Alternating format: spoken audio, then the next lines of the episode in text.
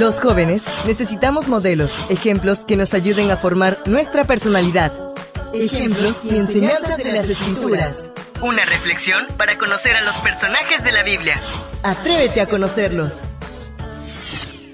Comienza un nuevo día, una nueva mañana, con nuevas esperanzas, nuevas metas y nuevos logros. Siéntete feliz, porque Dios está contigo. Bienvenido una vez más a la devoción matutina para jóvenes, que hoy nos trae como título Venció donde Adán cayó. El texto bíblico lo encontramos en el libro de Mateo capítulo 4 verso 4 que nos dice, Jesús respondió, escrito está, no solo de pan vive el hombre, sino de toda palabra que sale de la boca de Dios. Al mirar en la Biblia el primer pecado cometido por el hombre, podemos ver que el acto en sí mismo no fue algo terriblemente malo. El primer pecado no fue robar, matar, adulterar, mentir o insultar a alguien. Fue comer, comer algo que Dios había dicho que no debería comerse. Por esa razón, la mejor definición de pecado está dicha por Juan de esta manera. Todo aquel que comete pecado quebranta también la ley, pues el pecado es quebrantamiento de la ley. Pecado es quebrantar de alguna manera la ley divina. En el Edén, Adán y Eva escucharon la ley divina que les dijo, no debes comer del árbol del conocimiento del bien y del mal. Si comían, pecaban. De esta manera es posible afirmar que el primer pecado fue cometido a causa del apetito, y donde Adán cayó, el Hijo de Dios debía triunfar. ¿Cómo hizo Jesús para afrontar la prueba? Ayunó cuarenta días. Luego apareció el tentador creyendo que Jesús caería como cayó Adán.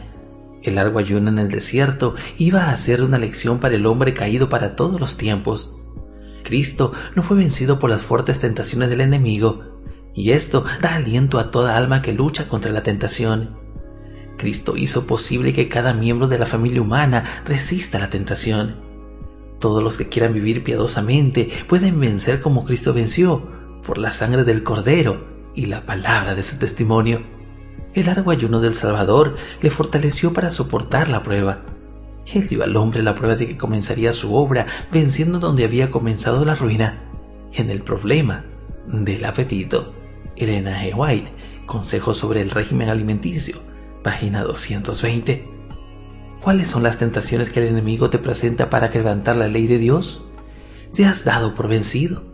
¿Sueles recurrir a Jesús para obtener victoria? ¿Has rogado por su poder y su gracia que las tentaciones no se conviertan en pecados? El Evangelio de Cristo es un Evangelio de poder. Dios en su palabra manifestó su voluntad y le pide al hombre que cumpla con lo que está escrito. Pero también Dios dejó su Santo Espíritu para darnos poder a fin de que podamos cumplir su voluntad. Al empezar con las tareas de este día, realiza una oración para que puedas salir victorioso como Jesús lo hizo en el desierto de la tentación. Joven, señorita, somos tentados a diario, pero en ti y en mí está tomar la decisión de no caer. Dobla tus rodillas hoy y pide fuerzas a Cristo Jesús. Nos vemos. Devoción matutina para jóvenes ejemplos y enseñanzas de las Escrituras. Una presentación de Canaan Seventh Day Adventist Church and DR Ministries. Hasta la próxima.